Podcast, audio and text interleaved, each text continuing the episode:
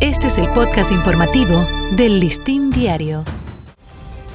Estas son algunas de las principales noticias que podrás encontrar en Listín Diario este sábado primero de agosto. Inundado.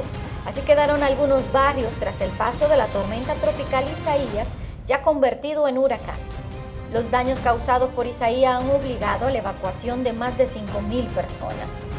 Voluntarios de la Defensa Civil socorrieron diversas familias cuyas viviendas fueron inundadas, en especial en la provincia de Atomayor, la más afectada, donde las fuertes y constantes lluvias obligaron a las personas a abandonar sus hogares. De las personas evacuadas, 91 se encuentran en cuatro de los albergues habilitados por el fenómeno que causó la muerte de una persona en el Ceibo. Abinader continúa con las designaciones.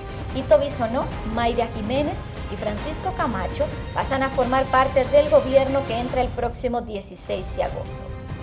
Bisonó será el ministro de Industria y Comercio, Jiménez del Ministerio de la Mujer y Camacho de Deportes. Hoy el Listín Diario está de fiesta.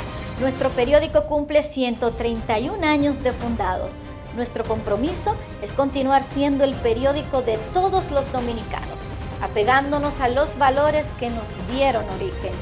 Gracias a todos los que día a día nos escogen y prefieren para mantenerse informados de todo lo que pasa en el país y en el mundo.